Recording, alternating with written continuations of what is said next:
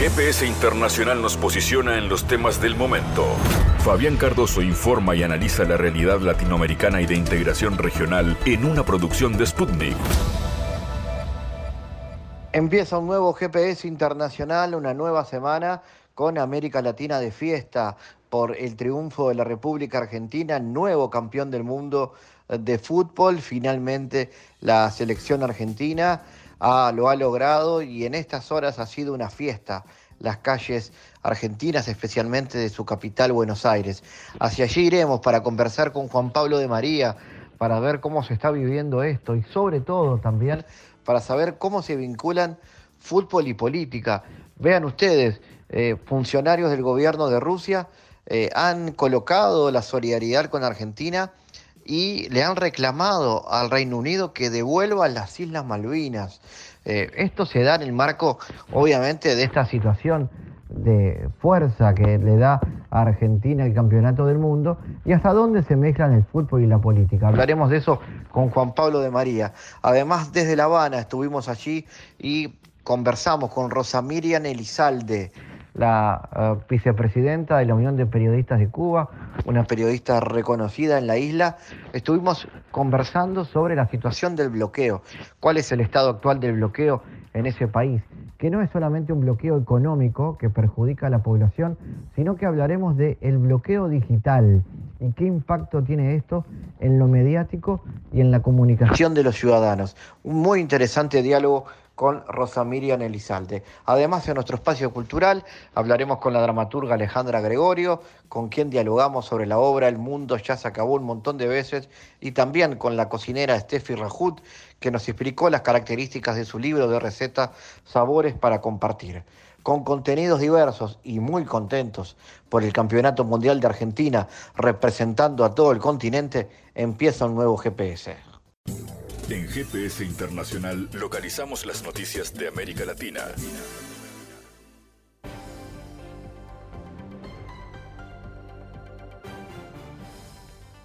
Momento ahora de noticias. El secretario general de la ONU, Antonio Guterres, aseguró en una rueda de prensa que las exportaciones de trigo ruso se triplicaron después de la firma del acuerdo del grano.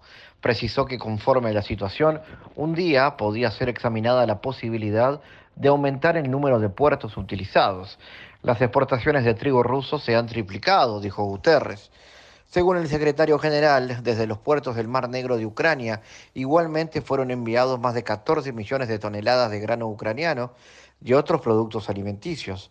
La mayor parte del trigo en el marco de la iniciativa de granos del Mar Negro se envió a los países en desarrollo. Esto incluye unas 380.000 toneladas suministradas por el Programa Mundial de Alimentos para apoyar las operaciones humanitarias en curso en Afganistán, Etiopía, Somalia y Yemen, señaló Gutiérrez. Según el jefe de Naciones Unidas, el índice de precios bajó en los últimos ocho meses en un 100 15%, lo que impidió que millones de personas en todo el mundo cayeran en una pobreza extrema. Pero hay mucho trabajo por hacer. Los precios de los alimentos siguen siendo demasiado altos y el acceso a los fertilizantes sigue siendo demasiado limitado, señaló el jerarca.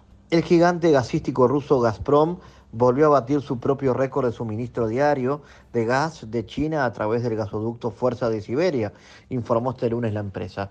Esto se produce al tiempo que el gigante asiático ha pedido a Moscú aumentar las entregas de gas. El 17 de diciembre Gazprom volvió a batir su récord histórico de entregas diarias de gas ruso a China a través del gasoducto Fuerza de Siberia, anunció la compañía en un comunicado. Precisó que había superado en un 16,6% las cifras de sus envíos diarios estipuladas en el contrato de compra y venta de gas. El máximo histórico anterior se estableció el pasado 14 de diciembre. Gazprom señaló que cumplió con la solicitud de China de aumentar el suministro diario de gas en diciembre frente al calendario para 2022 aprobado previamente. En Bolivia se conmemoró el Día de la Revolución Democrática Cultural, al recordar que hace 17 años el MAS ganó las elecciones presidenciales. Rodeado de miles de seguidores, Morales consideró que su gobierno marcó un camino en beneficio de su pueblo. El 18 de diciembre del 2005, el movimiento al socialismo ganó su primera elección presidencial que situó a Evo Morales como máxima autoridad de Bolivia por 14 años, hasta el golpe de Estado del 2019. El pasado domingo el expresidente lideró el acto por el Día de la Revolución Democrática Cultural y recordó aquella fecha junto a miles de personas que lo apoyan. Morales y sus bases se reunieron en la ciudad de Sacaba, Cochabamba, luego de que finalizara el último partido del Mundial de Qatar 2022. El expresidente habló en un contexto marcado por los enfrentamientos públicos de diferentes fuerzas dentro del MAS que se pronuncian mientras se definen las candidaturas para las próximas elecciones en 2025. Las diferencias entre un sector del MAS leal a Morales y otro que responde al presidente Arce se profundizaron en la Asamblea Legislativa Plurinacional, cuando en días pasados se tuvo que debatir y aprobar el presupuesto del Estado para el 2023, luego de largos debates entre legisladores, quienes hasta ese momento habían votado en bloque las propuestas del partido en el gobierno.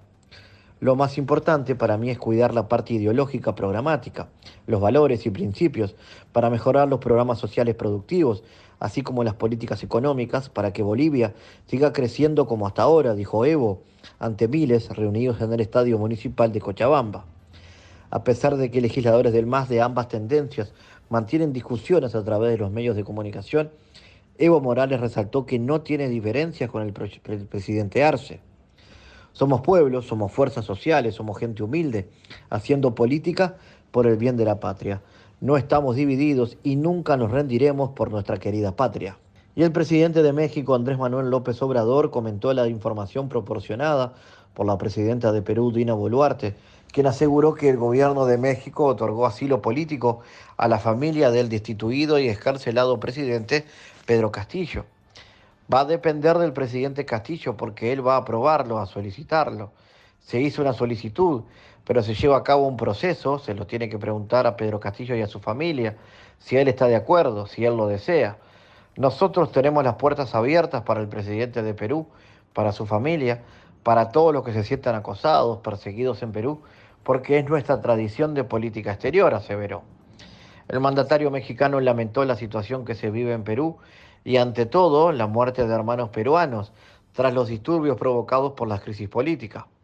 AMLO agregó que el canciller mexicano Marcelo Edvard dará más información al respecto el día 19 de diciembre durante la conferencia de prensa matutina. El 18 de diciembre, durante el programa televisivo Panorama, Dina Boluarte comentó que la canciller de Perú, Ana Cecilia Gervasi, le informó que México decidió acoger a la esposa y a los dos hijos del ex mandatario que, según los medios, se encuentran en un paradero desconocido. La ex primera dama, Lilia Paredes, y su hermana están bajo investigación por formar parte de una supuesta organización criminal que repartía contratos públicos a cambio de dinero y que estaba dirigida por el propio exmandatario. El vicepresidente del Consejo de Seguridad y expresidente ruso Dmitry Medvedev tildó de hipócritas a los políticos británicos que afirman que Ucrania es libre de decidir sobre cómo y cuándo negociar con Rusia. Aprovechó para afirmar que las Islas Malvinas son argentinas y felicitó a la selección de Messi por su triunfo en el Mundial de Qatar. Todos los políticos británicos son unos hipócritas. El joven primer ministro afirmó que no se puede hacer negociaciones hasta que Rusia retire sus tropas de Ucrania. Y esto a pesar de que en todas partes, por cierto, y de forma inapropiada, los anglosajones dicen que los propios ucranianos decidirán si negocian con nosotros o no. Es una mentira, una duplicidad y un cinismo escandaloso, observó Merdebev. Agregó que es mejor que los británicos abandonen finalmente las Malvinas y se las devuelvan a los argentinos. Las Malvinas son argentinas, no de Gran Bretaña. Y a la selección de Argentina los felicito por la merecida victoria en el fútbol. Sigan así también en el campo de la política exterior, culminó el político. Para hablar de este y otros asuntos, estamos en contacto con el internacionalista argentino Juan Pablo de María. Juan Pablo, ¿cómo analizas estos comentarios del jerarca ruso? ¿Cómo se vincula la política con el fútbol en un país en la que la soberanía sobre las Islas Malvinas atraviesa todos los ámbitos de la sociedad? Razonables. Creo que son moderadamente razonables en cuanto y en tanto su postura al respecto de lo que ocurre en la guerra de Rusia versus Ucrania, lo que está ocurriendo es un ataque deliberado en contra de la soberanía política de la Federación Rusa por parte de potencias occidentales, que son aquellas que conducen la OTAN, por supuesto con Estados Unidos como, como capitán del barco, metafóricamente hablando, y dando voz, en este caso, a, a su segundo, por decirlo de algún modo, que es Rishi Sunak, un ladero más de los Estados Unidos, no solo un aliado, entre comillas, incondicional, y ante esto las, las palabras de Medvedev, como decía, son razonables, teniendo en cuenta también que este ataque deliberado, artero, en contra de la soberanía política rusa, llevó a Rusia a responder de la manera que lo está haciendo, que por supuesto no es la mejor ni la única, pero es una respuesta agresiva ante tantos ataques agresivos por parte de las potencias occidentales, mediante la institución internacional llamada OTAN, contra los intereses nacionales de la Federación Rusa. Y en este sentido, con respecto a lo que dice de las Islas Malvinas, estoy absolutamente de acuerdo. Como argentino y latinoamericano, no podría no estarlo, ya que es como lo dice Medvedev las Malvinas son argentinas, es una causa regional latinoamericana caribeña insoslayable que no podemos claudicar nunca en la lucha, por supuesto, por vía diplomática y pacífica para recuperar las islas que por derecho propio y soberano nos pertenecen. Ahora, con respecto a cómo se vincula la política con el fútbol en un país en el que la soberanía sobre las Islas Malvinas atraviesa todos los ámbitos de la sociedad, creo firmemente que no podemos, como argentinos y argentinas, desconocer la vinculación tan estrecha que hay entre fútbol y política. En un país tan intenso como es la Argentina, son dos caras de una misma moneda, fútbol y política, y viceversa. Y esto ha quedado claro no solo con la victoria en este Mundial en Qatar 2022, también en las victorias mundiales anteriores, 1986 y en 1978, también ha quedado a la vista de la Argentina y el mundo que los argentinos y las argentinas, fútbol y política son dos grandes pasiones que unen más que dividen. Yo no estoy de acuerdo con este discurso tan mentado y y dicho y repetido hasta el hartazgo de que la política y el fútbol desunen o dividen. No, no, eso es ver, digamos, el árbol les tapa el bosque a quienes consideran esto tan, tan, de manera tan, tan errónea, ¿no? Pensando también en que nunca podemos olvidar que la victoria ante los ingleses contra los ingleses en, en cuartos de final del Mundial de México en 1986, tuvo una vinculación muy fuerte entre política y fútbol.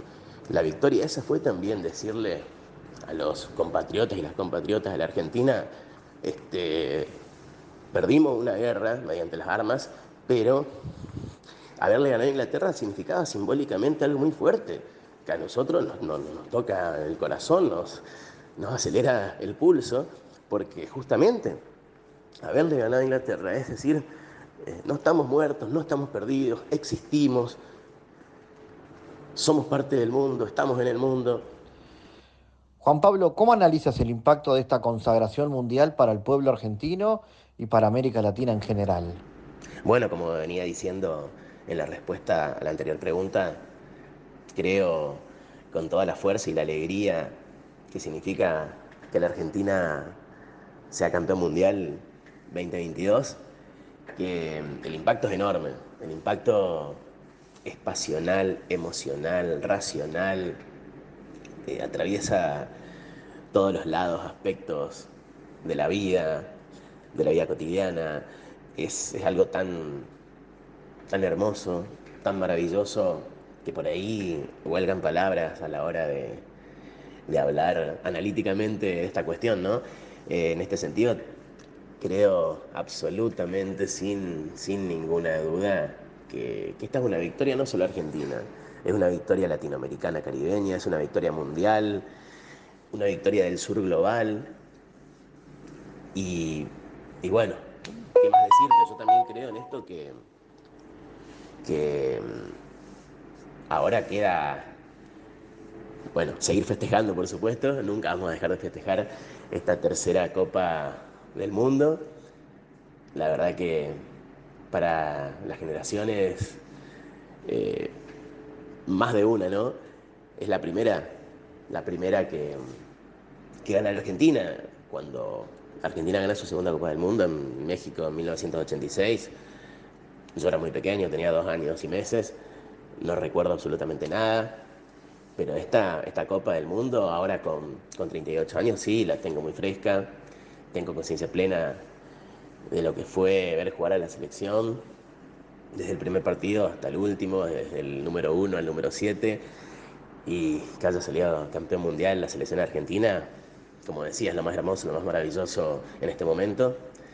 Y por supuesto también, hablando de esta cuestión, esto también tiene un impacto significativo en materia de política exterior internacional, ya que todo mundial de fútbol desde el primero hasta el último, pero sobre todo a partir de los mundiales de los 80 hasta la fecha, han tenido una impronta política muy fuerte, como decía anteriormente, la vinculación fútbol y política no solo es una cuestión argentina, aquí creo se la vive con mucho más intensidad que en otros lugares, aunque de todos modos creo que esto es, eh, o lo considero mejor dicho, una creencia, no, no, no, es un factum, no es, un, un hecho fáctico, valga la redundancia, sino bien que creo, creo es así, teniendo en cuenta que la FIFA, la Federación Internacional del Fútbol, es una institución internacional que hace política, no es solo deportiva, es fuertemente política y por supuesto utiliza el fútbol para hacer política, no nos olvidemos que es un organismo internacional de presión, digamos, también de, cierto control hacia los y para con los estados nacionales. Es así en, cada, en cada sede, cada cuatro años, como la FIFA opera políticamente según sus intereses de, eh, institucionales, políticos, valga la aclaración. Y esto, para el pueblo argentino y América Latina en general, es un gran logro deportivo, político, de nivel mundial. A nivel de la política regional, ¿se auguran tiempos de cambio para el año que viene? ¿Cómo crees que una América Latina más soberanista va a reaccionar ante la crisis política en Perú?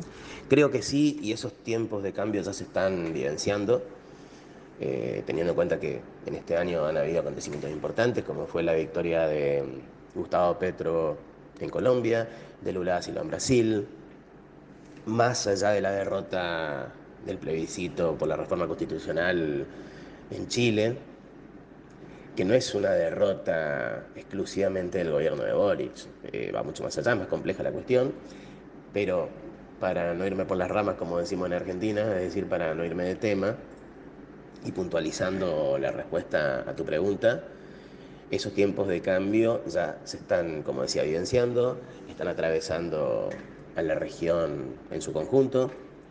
Y en este sentido creo absolutamente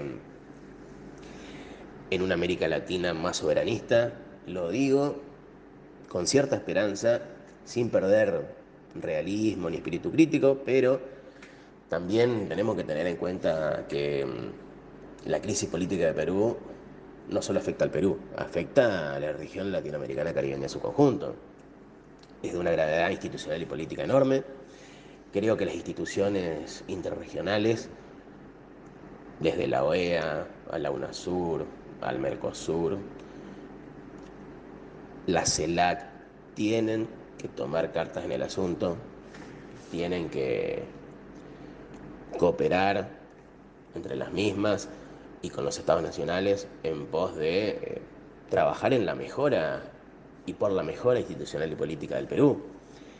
Es algo increíble y hasta ignominioso que en seis años hayan pasado seis presidentes y respetando plenamente la constitución peruana, esto no es una afrenta contra la Constitución, también es contra el pueblo peruano y contra un espíritu latinoamericano, caribeño, que en los últimos años y en, las, en la historia reciente de las últimas aproximadamente cuatro décadas, ha dado claras muestras de, de, mejora en cuanto a la calidad democrática, republicana, institucional, y lo que ocurre en Perú, creo, es una anomalía a este fenómeno político que, como decía, ya lleva, este, si bien pocas décadas, es, es parte de, de lo joven que es la renovación política institucional de la región, que da cuenta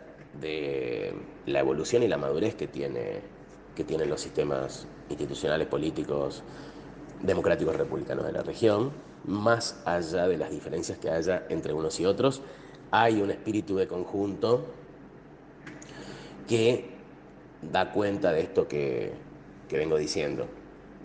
Y en ese sentido, por supuesto, por supuesto que creo yo la conducción de Lula da Silva una vez que asuma la presidencia del Brasil va a ser clave en pos de una, América Latina más soberanista, em, con, más, con más fuerza en el escenario mundial para llevar sus demandas, intereses, necesidades y por supuesto enmarcada en un sur global que se hace oír, expresa su voz cada vez más.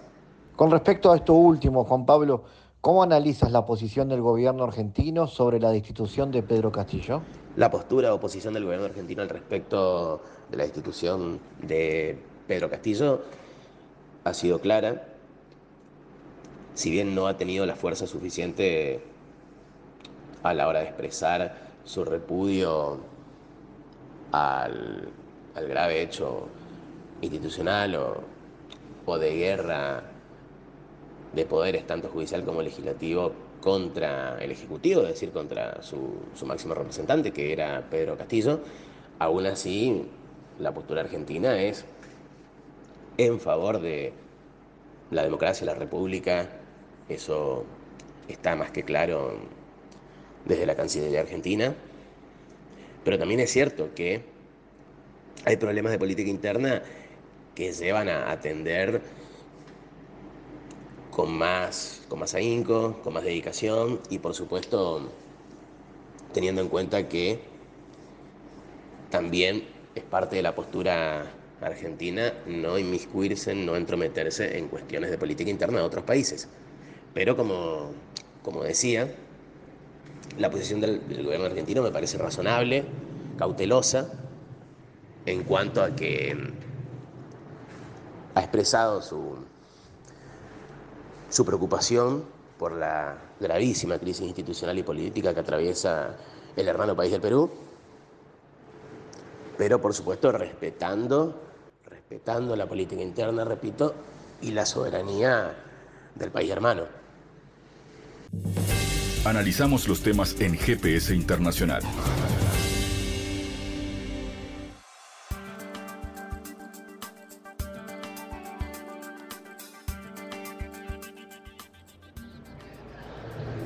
Bueno, en La, Habana estamos con, con Rosa. Lo primero, Rosa, eh, ¿con qué Cuba nos estamos encontrando hoy? Estamos en, en una Cuba que sigue enfrentando el bloqueo, que ha tenido obviamente muchos cambios y sigue estando en esa pelea eh, histórica, eh, pero ¿en qué etapa está hoy el pueblo cubano y en qué etapa está el bloqueo hacia el pueblo cubano? Bueno, estamos en, quizás en la peor etapa del bloqueo norteamericano, porque son muchos años ya, son más de 60 años de presión y de cerco económico, político, diplomático, mediático. Eh, después de haber pasado por una, un periodo donde la administración Trump eh, adicionó a las sanciones que ya venían de larga data contra el país más de 240 nuevas medidas que se impusieron sobre todo en la etapa final de la administración Trump. Estamos hablando de impedir que las remesas lleguen a Cuba, mayor cerco financiero, la inclusión de Cuba en la lista de países terroristas, una serie de medidas que han significado eh, una presión sobre todo a la economía nacional y Biden las mantuvo intactas hasta ahora. Y eso, además, adicionale a eso la pandemia, los, dos años terribles de pandemia, y la vida cotidiana se, deprimió eh, brutalmente. O sea, estamos en una situación económica importante. Además, eh, todas estas presiones económicas estaban dirigidas también a provocar un efecto en la emigración cubana. Hemos tenido índices importantes de emigración en los últimos eh, meses y en el, último año debido a todo este, este cerco, estas presiones económicas, pero a la vez el país ha demostrado una tremenda capacidad también de asimilar este golpe, de resistir y de em, eh, emplearse en algo que le hemos llamado la resistencia creativa, que es en medio de todo este problema tratar de buscar soluciones creativas a, esta situación. Y hemos estado hablando mucho en estas horas de lo que es el otro bloqueo, que es eh, derivado del bloqueo económico, que es el bloqueo digital. ¿Qué es eso? Eh, bueno, en Cuba llegó tardíamente a la Internet debido a que eh, Estados Unidos impidió hasta el año 1996 que Cuba se conectara a la red que ellos controlan. Y lo hizo a través de una ley, la llamada ley Torricelli, que permitía la conexión de Cuba a este sistema transnacional con la condición de que uno tenía que cada megabit de conexión tiene que eh, permitirlo el Departamento del Tesoro y dos, no puede recibir ningún beneficio económico a través de esta red. Por lo tanto, la, mayoría o buena parte de los servicios que se prestan en Internet están bloqueados para Cuba por el gobierno norteamericano, que además se pasó mucho tiempo diciendo que Cuba es un enemigo de Internet, pero que ahora ya con altas velocidades de conexión, con los servicios de datos que tú mismo has podido comprobar que son bastante eficientes, hay muchísimas limitaciones de acceso a plataformas que están libres incluso para países enemigos de Estados Unidos, pero que además a eso hay que adicionarle la imposibilidad de adquirir tecnologías en mercados cercanos, hay que buscarlo en mercados muy lejanos, por ejemplo, ninguna tecnología de Apple funciona en Cuba, por lo tanto es una verdadera tortura tener que eh, eh, ¿cómo se llama?, actualizar esos sistemas operativos y además hay más de 200 plataformas que están bloqueadas. Hoy Cuba vive un cerco digital que es la continuidad de un cerco mediático en el que ha vivido durante todos estos años. Y de, además de, mm, imposición de estereotipos y de eh, condiciones bastante difíciles para poder trasvasar o, traspasar esos cercos que, en los que ha vivido y que no, nos reducen al estereotipo de un país eh, donde no hay libertades, donde no hay libertad de expresión, etcétera, etcétera, que son verdaderas falacias. Eh, a pesar de eso, hay una creciente existencia de medios de comunicación, incluso de medios digitales.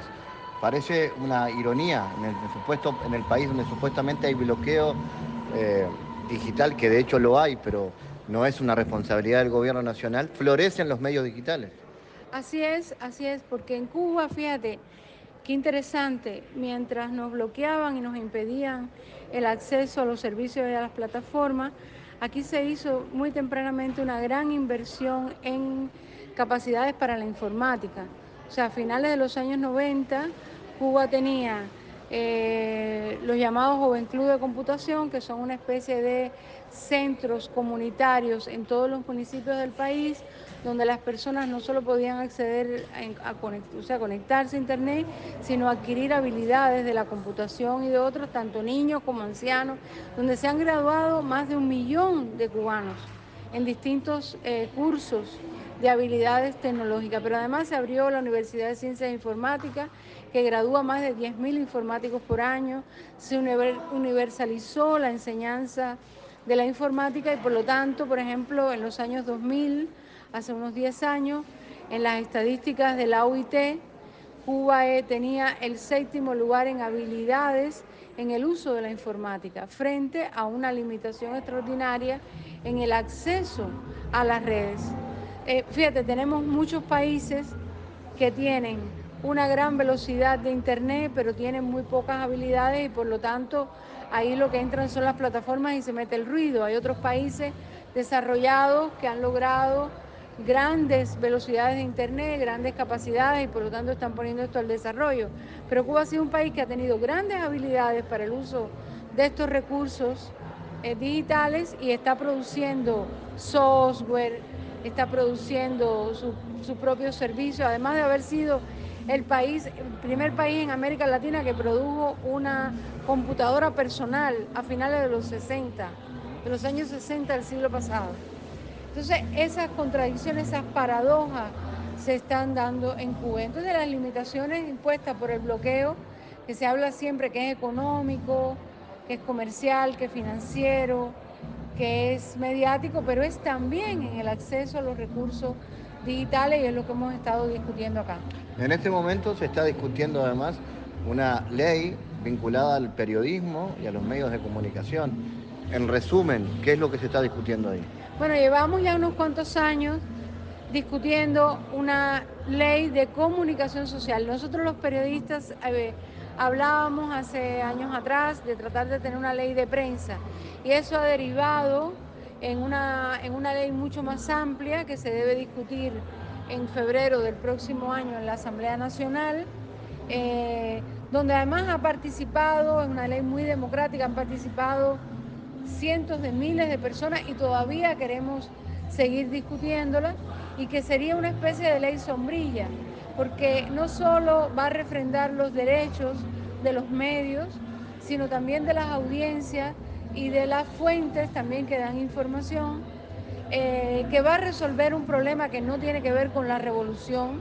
La última ley de prensa en Cuba se produjo se, o se legisló en la colonia española, o sea, en 1886, durante toda la etapa llamada republicana, en la primera mitad del siglo XX, eh, durante las dictaduras que se sucedieron en esos años, no hubo ley de prensa solo en un periodo muy pequeño que terminó derogándose muy rápidamente eh, por la imposición de la censura durante la dictadura de Fulgencio Batista.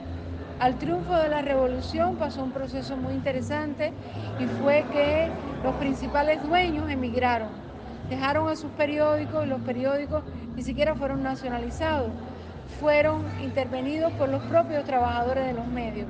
Por lo tanto, se da un proceso sin grandes contradicciones, digamos, con los medios. Y ahí hemos estado hasta ahora, pero nosotros pensamos que en esta nueva realidad socio-tecnológica hay elementos que, en los que tienen que intervenir las políticas públicas para legislar los derechos, para regular eh, sobre todo y para, para refrendar la comunicación como un derecho, como un no solo como un servicio, sino como un derecho ciudadano. Eso se da en el marco también de otra serie de discusiones que, Cuba ha tenido, por ejemplo, el Código de Familia, que hace poco se aprobó. Hay una, una intención de eh, acompañar un proceso que se puede llamar de apertura y de adaptación que está teniendo Cuba. No, es que Cuba en realidad, fíjate, el otro día lo conversábamos, en los 90 que fue uno de una crisis económica brutal en el país, la primera después de la caída del campo socialista, Cuba perdió más del 80% de sus capacidades económicas, una cosa terrible por la que, pasamos durante varios años, se, produjeron los parlamentos obreros, que, que eran eso, era que los trabajadores discutían todas las legislaciones y todas las decisiones que se tomaban a nivel gubernamental. Cuba ha tenido que producir o generar, decía un, escritor importante cubano, Cintio Vitier, ha, tenido que levantar un, un parlamento en una trinchera, porque ha vivido durante 60 años bajo un cerco, pero aún así ha creado múltiples espacios de participación ciudadana donde se puede perfectamente la gente intervenir y discutir sobre los asuntos que más le importan. Entonces, eso mismo estaba pasando ahora, o el referendo para el Código de las Familias, esta ley, de hecho, lo que ha pasado con esta ley, la ley se iba a presentar en el Parlamento eh, ahora en, las sesiones de la semana pasada y eh, la gente pidió que se discutiera todavía más antes de llevarla al Parlamento. Es decir, por una decisión democrática y por hacerla todavía más democrática, eh, esta ley se va a posponer para discutirla en febrero o marzo de este año antes que termine esta legislatura. Eh, y en el medio de estos procesos hemos estado en elecciones municipales, o sea, la gente decidiendo, eligiendo cuáles son los vecinos que lo van a representar en los parlamentos municipales. Y así estamos. Y bueno, ahora nos toca un proceso de discutir eh, la ley de comunicación, el proyecto de ley de comunicación en todas las comunidades del país otra vez, que ya la discutimos, pero bueno, se quiere hacer todavía más participativa y, vamos otra vez a ese proceso. Eh, está entonces la revolución en constante renovación, pasó Fidel, se fue el comandante Fidel Castro, pasó Raúl, hay un nuevo, un nuevo presidente nuevas generaciones a cargo del gobierno, entonces la, revolución se regenera. Claro, o sea, por ley natural, pero además lo, lo, gracioso han sido todos los agoreros que durante tantos años han dicho, bueno, esto se acaba cuando ya no esté Fidel, cuando se enfermó Fidel, después con Raúl, ahora con Díaz Canel. Vamos a tener elecciones mm, nacionales eh, el año que viene ya y, debe renovarse incluso el presidente. La, nuestra constitución, eh, la aprobada también en referendo, no hace tanto, eh, obliga a que un presidente nada más que puede estar por dos periodos legislativos de cinco años, con lo cual después, si sale electo Díaz Canel ahora o no, si sale electo solamente puede estar presidiendo el país por, otros cinco años y vendrá otro presidente y así. Eh, creo que se ha adaptado a los nuevos tiempos y creo que también em, hemos tenido una gran capacidad eh, adaptativa, ¿no?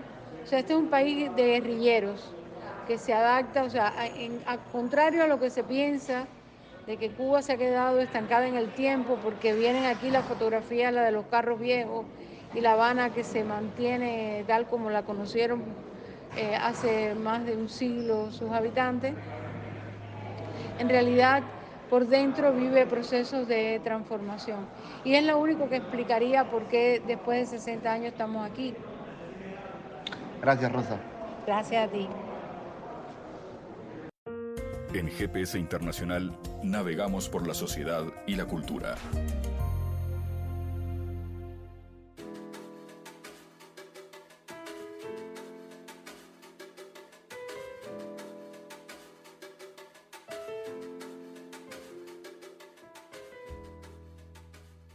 El mundo ya se acabó un montón de veces, es un monólogo que recorre con urgencia distintos años y sucesos, que se construye entre canciones y pesadillas, que deambula entre un grito y varias llamadas telefónicas, que invoca a una infancia y a un padre o al recuerdo de ese padre, mientras el mundo se sigue terminando y la vida se sigue viviendo. Vamos a hablar con su directora, la dramaturga uruguaya Alejandra Gregorio. Alejandra, contanos de qué se trata esta obra y cómo ha sido la experiencia de creación, ¿Es una obra autorreferencial de alguna manera? Bueno, eh, en realidad, ¿sabes que no? No es, no es, o sea, si bien yo creo que como dramaturga, escritora y actriz, siempre estamos trabajando con nuestras vivencias y nuestros sentires y todo podría ser un poco autoficción, como le decimos ahora, en realidad no, no lo es. Surge de una ficción, sí, de ideas y sentires que yo tenía un poco en la cabeza, y en realidad se construye, al principio era un pequeño monólogo de una cosa que hizo el INAE, que se llamaba Cuatro dramaturgas para cuatro actrices, que tuvo lugar en el Museo Zorrilla, por el centenario de China Zorrilla, fue en marzo. Y en realidad era un pequeño monólogo de 20 minutos, así como yo le llamo en clave de recital teatral, porque es un monólogo de una actriz con dos músicos que la acompañan constantemente. Y bueno, eh, nada, quedamos muy copados, la idea era seguirlo, nos vio Malena Muyala, nos ofreció unas fechas eh, si llegábamos a, transformarlo en una obra y acá estamos. ¿Cómo ha sido el trabajo de producción con el equipo de creación y cómo dialoga la música con el monólogo tuyo? Bueno, dialoga eh, totalmente y completamente porque en realidad se fue, yo, si bien el texto lo escribí yo sola, no fue que lo fuimos construyendo así, que, a veces se hace desde, desde improvisaciones o construyendo con la actriz, sino que lo escribí yo pero después eh, es un trabajo eh, en equipo de que, bueno, empezamos a trabajarlo con la actriz y la música también improvisa con ella al principio, ¿no? En los ensayos improvisa, va tirando cosas según el ritmo que también eh, le mete un poco la actriz a cada parlamento y bueno, después es desechar un montón de cosas que, bueno, que decís, ah, esto no funciona, esto sí, empezar a fijar, es como una, ellos hicieron tremenda composición en realidad, pero la fueron construyendo desde eso, desde improvisaciones, hasta que quedó el dibujo de una obra de principio a fin, que se transformó en una obra de una hora y veinte más o menos, y está con música compuesta, pero que la ejecutan en vivo eh, junto con la actriz. Contanos un poco vos, de vos, Alejandra, cuál ha sido tu trayectoria en el teatro, qué aspectos destacados de tu carrera y también qué, desafíos tenés a futuro. Bueno, en realidad yo al principio me, formé como actriz, eh, hice, eh, hacía actriz desde la adolescencia, en Italia Fausta, después en, mi liceo también, hice bachillerato artístico. Y cuando salí, entré a la IAM, que es el Instituto de Actuación de Montevideo. Eh, entré en el 2012, egresé en el 2015, hice varias obras como actriz, algunas obras con Jimena Márquez y nuestro colectivo, que era el Club de de los Idiotas. Y después entré a la Tecnicatura Universitaria en Dramaturgia. Me formé como dramaturga, egresé hace poco y escribí varias obras que tuve la suerte de que en realidad algunas obras fueron premiadas con el premio Juan Carlos Sonetti.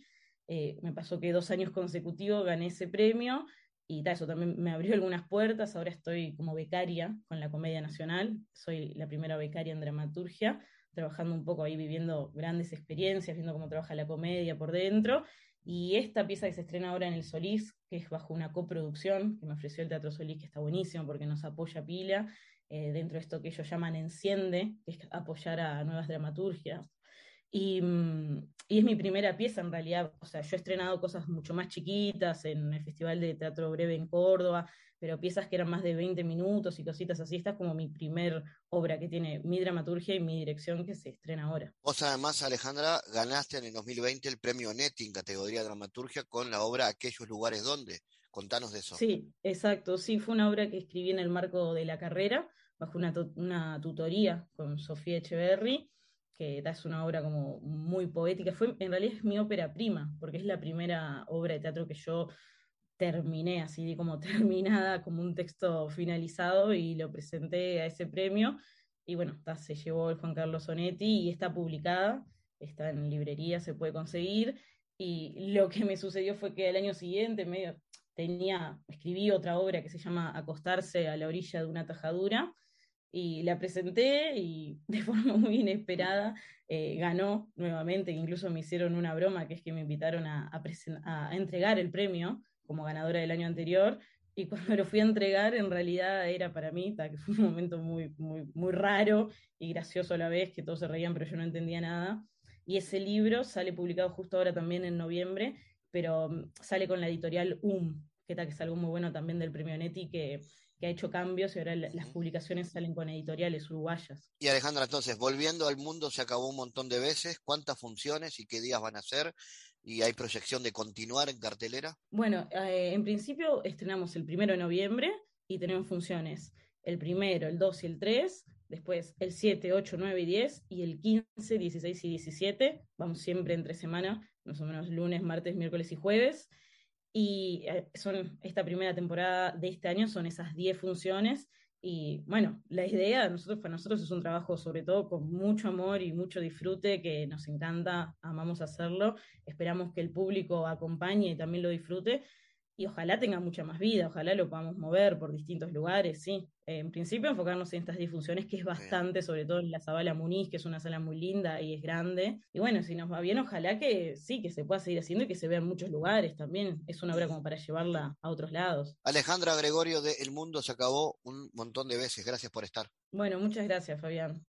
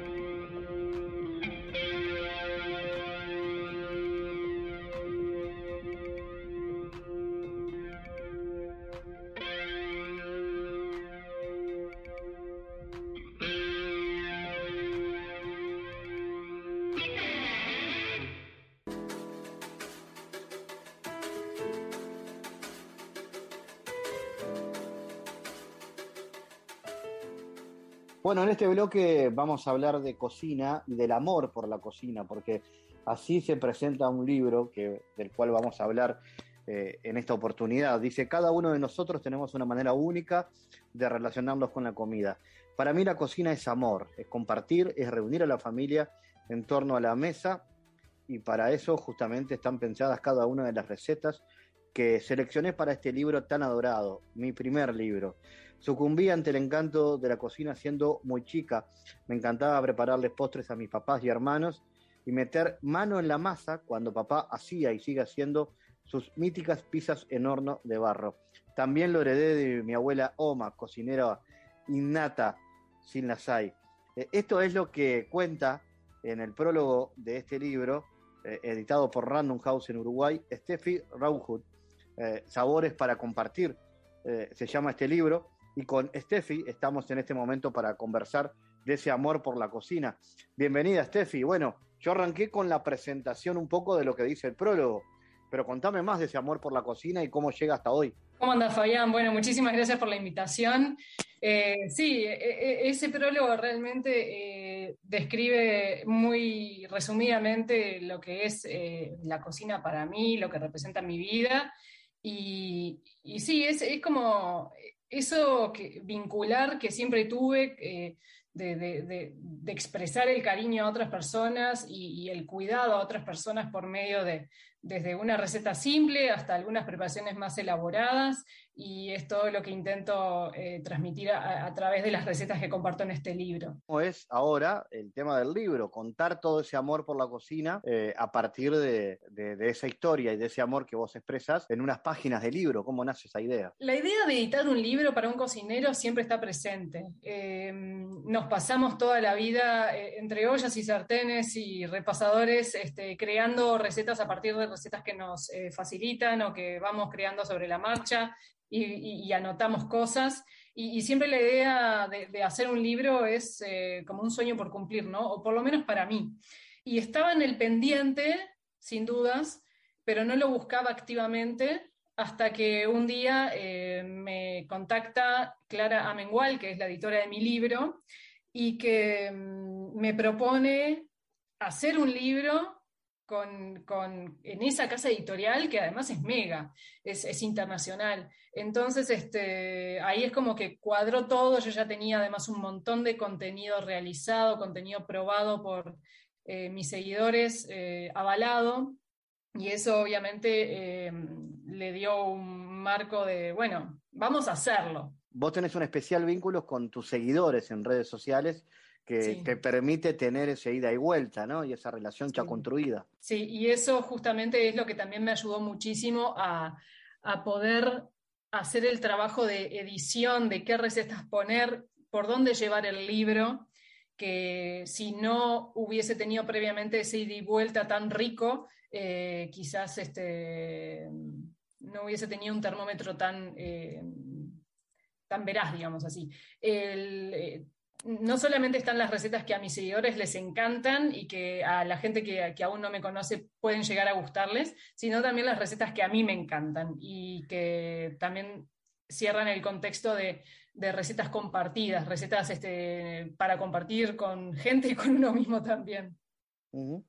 ¿Cuánto, ¿Cuánto influyó este viaje a Francia en el 2010? Eh, que bueno, que, que marcó creo que mucho en tu vida y en tu carrera profesional. Sí, sin dudas, este, cada paso que uno da en la vida eh, ayudan a, hacerlo llegar al lugar donde está en ese momento. ¿no? Una vuelta estaba caminando por, eh, creo que era Florencia, y, bien marcado en un granito en el piso, una frase en italiano que decía, cada paso que he dado en mi vida me ha llevado aquí ahora. Y, y estar en esa ciudad magnífica, con todo, era como que te pones a pensar de que cada cosa que haces, chiquita o grande, desde no sé, ennoviarme con, eh, con mi actual marido, este, decir, vamos a Francia en vez de ir a Estados Unidos o ir a otro lado a estudiar, que, que habían muchas posibilidades para él para, para estudiar su, su, máster. Em, fueron esas pequeñas sumatorias que me hicieron inspirar de una manera espectacular con la cultura francesa, con la cual no tenía tanto, eh, tanto vínculo hasta ese, hasta ese momento y que me, cambió la cabeza completamente. No solamente la cultura francesa, sino también la cultura de todos los compañeros de clase de, mi marido y los míos también, porque yo también estudié allá, em, que eran de nacionalidades tan diferentes, italianos, eh, franceses, alemanes, eh, belgas, indios, americanos, ingleses, de todo había. Y eso fue fantástico. Ahí vos decís que aprendiste claramente el concepto de las recetas compartidas. Eh, empezaste a compartir eh, cultura gastronómica con otros. Sí, es que en realidad cuando, cuando estábamos ahí de estudiantes, no conocíamos a nadie, llegamos a una ciudad eh, extraña. Como todo extranjero, uno intenta sociabilizar con, con los que tenga al lado para, armar eh, equipo, ¿no? Y lo que hacíamos mucho era reuniones en donde cada uno organizaba una cena con comidas típicas de su país. Eh, y los indios hicieron muchas de esas cenas espectaculares y, la verdad que, nada, eh, bueno, las indios en particular, pero en realidad de, de todo un poco. Y, y salió eso de recetas compartidas, de, que me pasaron recetas, no sé, del, chicken tikka masala o recetas del, en inglés se llama el cornbread, el pan de maíz americano, y, recetas de puño y letra, escritas de puño y letra de, personas que no hubiese conocido de otra manera. ¿Y hoy se puede decir que tenés un estilo ya incorporado? Sí, sin dudas. Mi cocina es eh, cocina eh, que cuida la economía, que, trata de ser lo más simple posible, con ingredientes normales, eh, que, abarca todos los gustos alimenticios, digamos así, porque me gusta comer desde una ensalada hasta un ensopado, hasta un asado, pasando por todo. No me gusta dejar ningún ingrediente afuera y y eso es lo que intento transmitir en el libro también, que haya algo para cada uno. Y además me imagino que eh, un, arte en estos tiempos es también cocinar barato, ¿no? Buscarle la vuelta. Por supuesto, y no solamente eh, eh, cocinar barato, sino también saber aprovechar todo lo que tenemos a mano, cuando a veces son de repente sobras de otra comida, que eso justamente en este momento estoy trabajándolo mucho en el blog, Em, de, revalorizar los restos, de saber eh, conservar mejor este, las cosas en casa, que no se nos pasen. Eh, de eso también paso muchos tips este, a lo largo de las recetas porque es sumamente importante eh, para, para, la vida, ¿no? Pero, pero sí, es todo lo que forma un todo, ¿no? ¿Cuál es tu, receta preferida o por lo menos tus, tus ingredientes preferidos para elaborar? Me impresionó que cuando tenía la pastelería, teniendo en la despensa o en la heladera harina, azúcar, manteca y huevos, lograba hacer casi cualquier receta que tenía que, que elaborar para un cliente. A esos cuatro ingredientes le agregabas o chocolate, o le agregabas o una fruta, o le agregabas otra cosa y tenías eh, preparaciones completamente diferentes. Por eso esos son los cuatro que siempre tengo en la cocina. Que no deben faltar. Son los pilares, sí, son los pilares de la, de la pastelería realidad. Y, bueno, y la receta, eh, la receta, perdóname, la receta preferida del libro es el budín húmedo de limón. ¿Es tuya o, de tus seguidores? ¿O de ambos? Es mía. Es mía ¿Tu preferida? La fui afinando a lo largo de los años. Bien. ¿Y cómo hacer para que eso sea saludable? Porque suena todo muy rico, pero la, otra discusión es que también debería ser saludable. Bueno, el concepto de saludable es eh, muy subjetivo de acuerdo a, a, quien se le pregunte.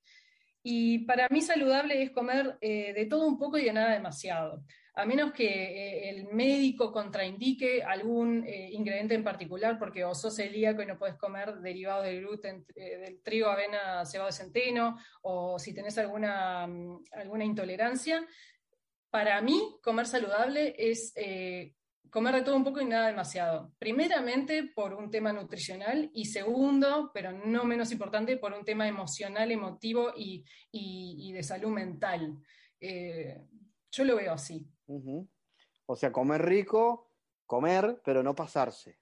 Sí, o sea, eh, como cualquier exceso en la vida, eh, a veces los excesos una vez cada tanto eh, son buenísimos, pero el exceso generalizado deja de ser bueno. Cualquiera puede aprender a cocinar con, con tus recetas, es necesario tener un conocimiento básico, ¿Qué es necesario tener? Mi suegro cuando compró el libro me dijo, yo que la verdad que no me meto en la cocina nunca, leí tus recetas y las entendí. Entendí qué es lo que yo tenía que hacer para llevar a cabo esa preparación.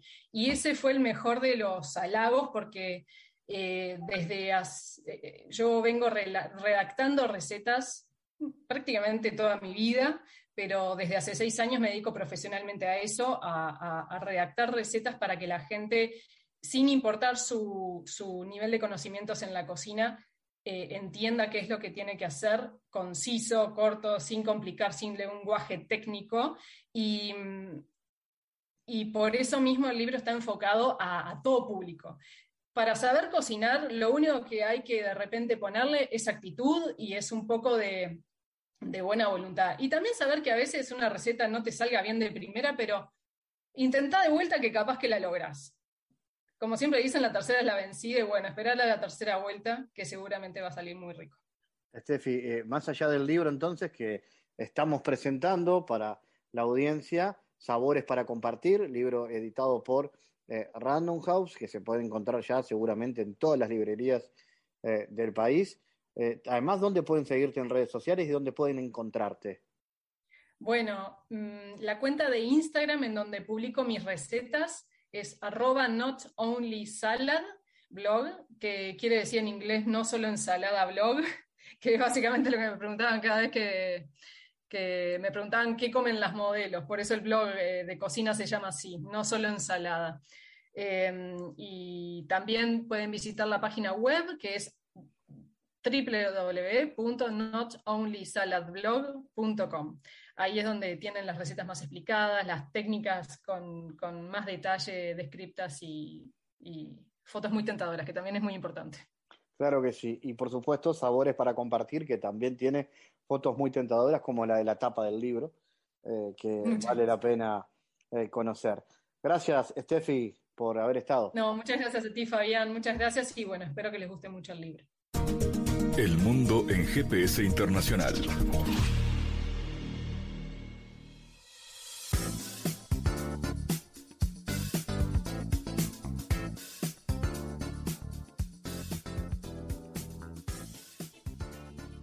En diálogos geopolíticos analizamos diversos asuntos que atañen a la política mundial, desde el abordaje de los ámbitos multilaterales de articulación política a nivel global hasta las cualidades y los propósitos de las configuraciones regionales, tanto en América Latina así como en otras regiones. Nuestro objetivo es poner foco a una gran diversidad de temas que atañen a la geopolítica en el mundo contemporáneo. Para eso vamos a recibir a Santiago Caetano, aquí en GPS. Bienvenido, Santiago. ¿Qué tal, Fabián? La controversia en torno a la preponderancia de las empresas transnacionales en la política internacional, es relevante lo mencionado por Diana Tussi en su artículo, Relaciones Internacionales y Economía Política Internacional. Santiago, ¿cuáles son las consideraciones de la internacionalista argentina al respecto? La autora divide a aquellos entre los que consideran que las mismas aportan beneficios en relación al aporte tecnológico, la apertura de mercados externos y la captación de empleo, y los que destacan los efectos negativos de ellas en la política interna de los países. ¿Y cómo podemos ubicar esta problemática en el marco de la conceptualización del sistema internacional hoy, Santiago? Resulta importante volver a la referencia de Esther Orbé en tanto a la definición del sistema internacional, eh, el cual está constituido por un conjunto de actores cuyas relaciones generan una configuración de poder que, la estructura, dentro de la cual se produce una red compleja de interacciones, que son procesos de acuerdo a determinadas reglas. Mientras que los teóricos de la interdependencia compleja centran su análisis en los procesos de interacción, la teoría de la dependencia lo hará con la correlación de fuerzas en la estructura de poder económico del sistema capitalista mundial, la cual determina la posición estructural de los países en el marco de relaciones centro-periferia. Gracias Santiago por tu aporte a GPS Internacional. Gracias Fabián, hasta la próxima. Les recordamos las formas de seguirnos a través de nuestras redes sociales. Somos arroba GPS Inter en Twitter. Estamos también en la red Facebook GPS Internacional y a través de una lista de difusión a través de la red Telegram, donde habitualmente compartimos los contenidos de cada uno de los programas de GPS Internacional.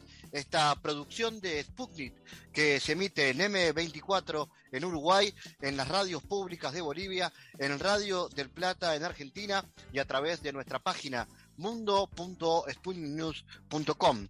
GPS Internacional es un programa de información y análisis de los temas más importantes del mundo con mirada latinoamericana. Fabián Cardoso en GPS Internacional junto a los protagonistas analizó la realidad. Una producción de Sputnik.